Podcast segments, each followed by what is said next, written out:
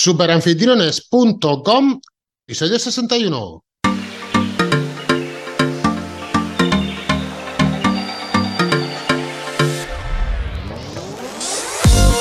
Damas y caballeros, muy buenos días y bienvenidos a Super Anfitriones, un podcast sobre alquiler turístico en general, turismo residencial, pisos, casas rurales, apartamentos turísticos y cualquier otro tipo de alquiler vacacional. Nosotros aquí os ayudamos con todo lo relacionado del movimiento Airbnb, que precisamente de eso va este podcast, y el alquiler de corta estancia. No te rías, Bronzo, que he tenido que repetir esto tres veces porque la lengua se me traba. Venga, va, no hay una cuarta. Estamos sufriendo contigo el dentista, ¿eh? Buah, ¿sabes que vengo ahora mismo el dentista? Todo por eso, por eso. Eh, por eso, por eso. Lo podéis grabar ahora mismo. Sí, sí. Me está saliendo que se nos, va, se nos va a coger se nos va a acabar el tiempo. Bueno, ya que estamos aquí, Bronzo, muy buenos días. Estás por ahí, ¿verdad? Buenos días. Buenos días, Paco Pepe. Aquí estoy a tu retaguardia. Aquí con la anestesia, con la jeringuilla de la anestesia. Hoy, a la hora que no hemos tenido que tomar un zumico. Vamos un poquillo más tarde, vamos un poquillo más tarde, pero aún así es temprano, ¿eh? Bueno, Hoy de qué vamos a hablar, Bronson. Vamos a hablar de un tema, para mí, como usuario de, alquiler turístico, me preocupa. Y como propietario de una vivienda para alquilar, también me preocupa y mucho. Ahora mismo, las ciudades, en especial Barcelona, que fue la primera, lo decimos ya, las ciudades europeas y las americanas están jurídicamente, bajo mi punto de vista, cercenando el alquiler de corta estancia. La pregunta, o la primera pregunta, ¿qué está pasando en Nueva York con Airbnb? Y la segunda, te la tengo que hacer también la segunda, ¿es extrapolable al resto de ciudades del mundo mundial, Broso? Pues por supuesto que sí. Bueno, básicamente lo que está pasando en Nueva York es lo que, lo que está sucediendo un poco en un efecto dominó, ¿no? Pasa que Nueva York, pues como, como, bueno, también es donde, donde surgió también Airbnb, ¿vale? Prácticamente nace de, de, la cuna americana. Y bueno, a principios de septiembre tuvieron en, en Nueva York tuvieron la brillante idea de, de, limitar, limitar de alguna manera, porque prácticamente es prohibir. Bueno, ahora lo que tienen que hacer es tener unas estancias de mínimo 31 días, creo. ¿Vale? Entonces, bueno, pues ya ha supuesto una desaparición de 10.000 anuncios en la ciudad de Nueva York. Y luego un poco más adelante hablaremos de las consecuencias que esto conlleva, ¿no? Porque al final esto se hace por un motivo, o bueno, por un motivo, por las cabezas pensantes lo hacen por un motivo, que es por el tema de facilitar la vivienda en la ciudad al resto de ciudadanos, no a los turistas, y ya veremos cómo al final se hace un efecto totalmente contrario, ¿vale? Entonces ahora mismo, pues los alquileres en Nueva York no es el único sitio, sino ya han habido otras ciudades que se han añadido a efecto llamada de Nueva York para limitar de diferentes maneras en otros países como Florencia, incluso en España, ya estamos hablando de Madrid, que Canarias, Baleares, que es súper restrictivo, incluso Andalucía ya también están empezando a ver y es como que todo lo que sucede, ¿qué es? La moda en Nueva York, pues también aquí. Es como un efecto influencer, ¿no? Ahora que estamos de, de moda el tema de los influencers y demás, es decir, pues estoy viendo que allí en una ciudad cosmopolitan como Nueva York está sucediendo esto, pues yo lo quiero también para mi pueblo, ¿vale? Y nosotros aquí todavía vamos en la general, tú lo sabes. Pero esto sí que está sucediendo también en nuestros territorios y te digo que esto no acaba más que, mm, esto no ha hecho más que empezar, vamos. Te estaba escuchando y me ha venido a la cabeza un refrán que dice que cuando veas las barbas del vecino cortar, pon las tuyas a remojar. La tenía, la tenía en la cabeza también, sí, sí. Efectivamente. Pero la pregunta es clave. ¿Qué está pasando en Barcelona? Barcelona están consiguiendo el objetivo que pretendían con esta restricción? Esa es la primera. Y la segunda pregunta que te tengo que hacer. El objetivo era suprimir los anuncios de Airbnb, como, de Airbnb, como tú acabas de decir, que se han suprimido 10.000 en la ciudad de Nueva York. ¿Han desaparecido los anuncios de alquiler de corta estancia en Barcelona? Eso es lo primero. Mira, tú piensas, piensa, por ejemplo, en, en, Nueva York. Airbnb en el año 2009, claro, ha llovido, ¿vale? Pero en, el, en, en Nueva York, el 80% de los anuncios y del volumen de negocio que tenía Airbnb, te hablo en el 2009, era entre el 70 y el 80%. Imagínate el daño que esto ha hecho a la ciudad y a la propia compañía. Y a lo que tú me, preguntas del efecto que se ha hecho en, bueno, de, la repercusión que tiene en Barcelona, en Barcelona se vuelve a prohibir el alquiler de habitaciones privadas a corto plazo y no se puede alquilar una habitación por menos de 31 días. Eh, de hecho, en Barcelona están, hay un equipo de polis ¿vale? Entre comillas, ¿vale? De visualizadores o un equipo especializado que comprueba los anuncios ilegales y los retira, ¿vale? Es decir, que, que sí que tienen de una manera activa el hecho de, de, haber unos ojeadores, además hay algunos que van, van con una placa identificativa y demás por la ciudad, donde son observadores turísticos. Así que la cosa, la verdad es que el camino que, que tiene Barcelona ha tenido grandes diferencias y reveses judiciales, es decir, había muchas sentencias en contra de esa normativa y de esa regulación que están haciendo en Barcelona, pero aún así es prueba de error, es decir, eh, por un lado es como un botijo, ¿no? Eh, remendado, es imposible, el, agua se va a escapar. Y en esa estamos, en el ratón y el gato. Está claro, y yo creo que, no sé si lo hemos dicho, y si no lo decimos, pienso que esto es ponerle puertas al campo.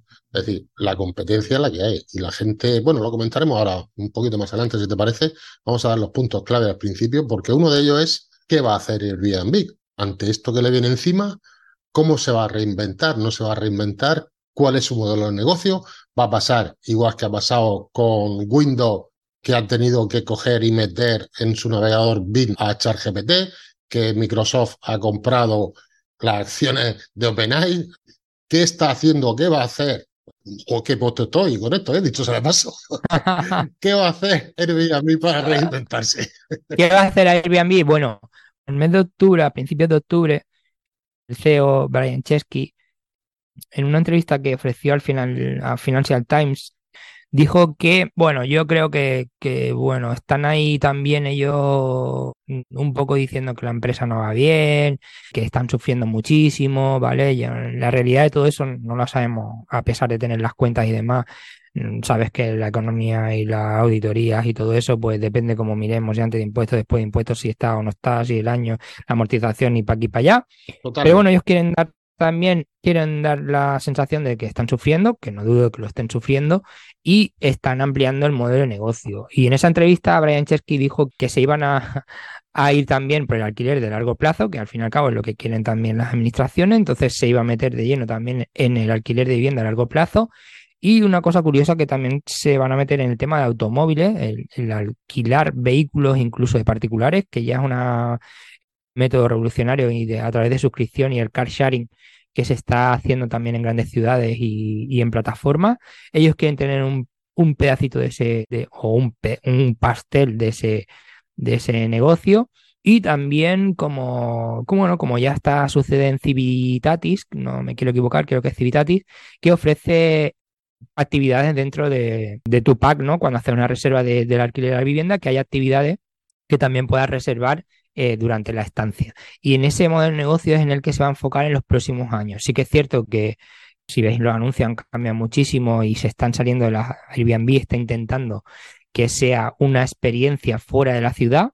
Y si os fijáis en los anuncios, se centran en una piscina grande, un inmueble singular, una casa cabaña, un rancho, pero no se, mm, estamos viendo pues lo que es el, el, anuncio de una familia en una gran ciudad, como puede ser Nueva York, o de nada de eso. Es decir, van más enfocados a esas escapadas de experiencias fuera de la, de la ciudad, que es realmente donde también ahora están viendo el negocio, y también por el tema de nómadas digitales y todo eso. Eso te iba a preguntar sobre los nómadas digitales.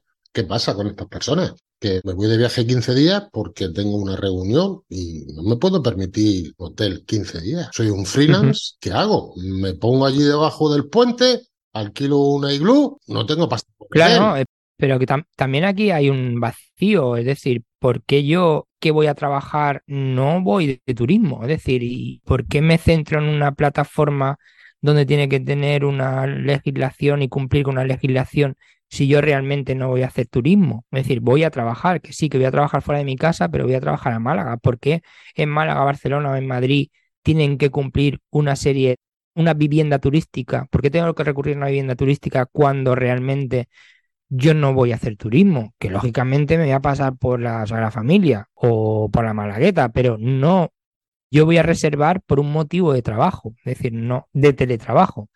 No es por un tema turístico, porque tiene que la vivienda cumplir con los requisitos de una vivienda turística. A lo mejor no es, mis requisitos son otros, no los del turismo, es decir, no, no, no tiene por qué ser así. Ahí hay otro vacío, es decir, otro melón que podemos abrir, que no va a ser hoy el, el día, pero que podemos abrir también el tema del teletrabajo, puesto que no es una actividad turística.